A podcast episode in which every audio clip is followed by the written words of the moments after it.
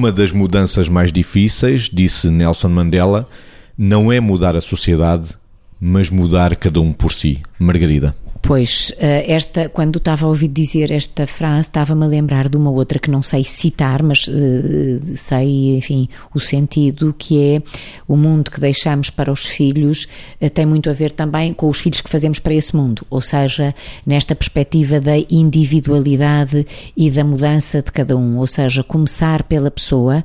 e perceber que tudo vale a pena em cada ser humano.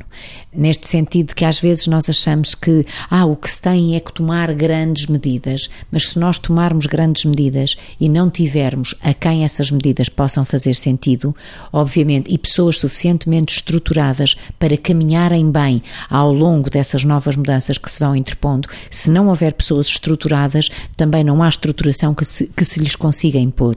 E, portanto, isto remete-nos para uma enorme responsabilidade, sobretudo a nós que somos psis e que procuramos ajudar pessoas, eh, e essa é a nossa profissão, é uma profissão de ajuda, eh, o contributo que com as nossas intervenções e com a nossa eh, relação que estabelecemos, a competência, a eficácia, a eficiência, as competências profissionais, podemos fazer para que, no que de cada um depende, nunca desesperando, porque há coisas na sociedade que não mudam, porque há circunstâncias que nós achamos que são adversas, porque há crises ou porque há outro tipo de coisas, não desesperar, porque efetivamente muito mais importante do que tudo é apostarmos na mudança de cada um para que a mudança do todo possa servir cada um e cada um possa contribuir para a mudança do todo, contribuindo para todos os que estão nela. Vítor, mais fácil mudar cada um por si do que mudar uma sociedade.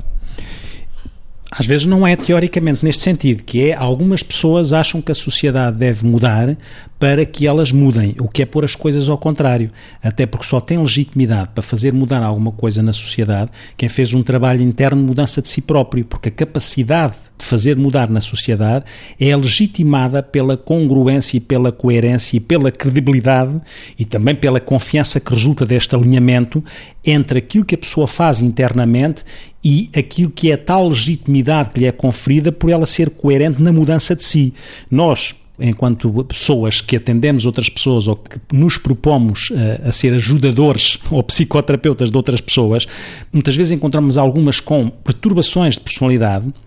que acham para haver mudança, o que tem que mudar é o que está fora delas e, e, funcionam num registro de vitimização ou de culpabilização do outro porque dizem que eu estou assim porque a sociedade é daquela maneira, da outra. Bom, e isso é o primeiro trabalho a fazer porque a possibilidade e o dever de mudar está dentro de cada um e esse processo de facto não é fácil. Às vezes parece que determinadas coisas até podem ser mais fáceis de mudar transitoriamente na sociedade do que dentro do próprio. Para as coisas que mudam transitoriamente na sociedade terem consistência, elas têm de estar articuladas com aquilo que é a verdadeira mudança de cada um, porque a mudança de cada um é que fará mudar de uma forma credível, de uma forma legitimada, aquilo que possam ser as mudanças que a sociedade possa precisar.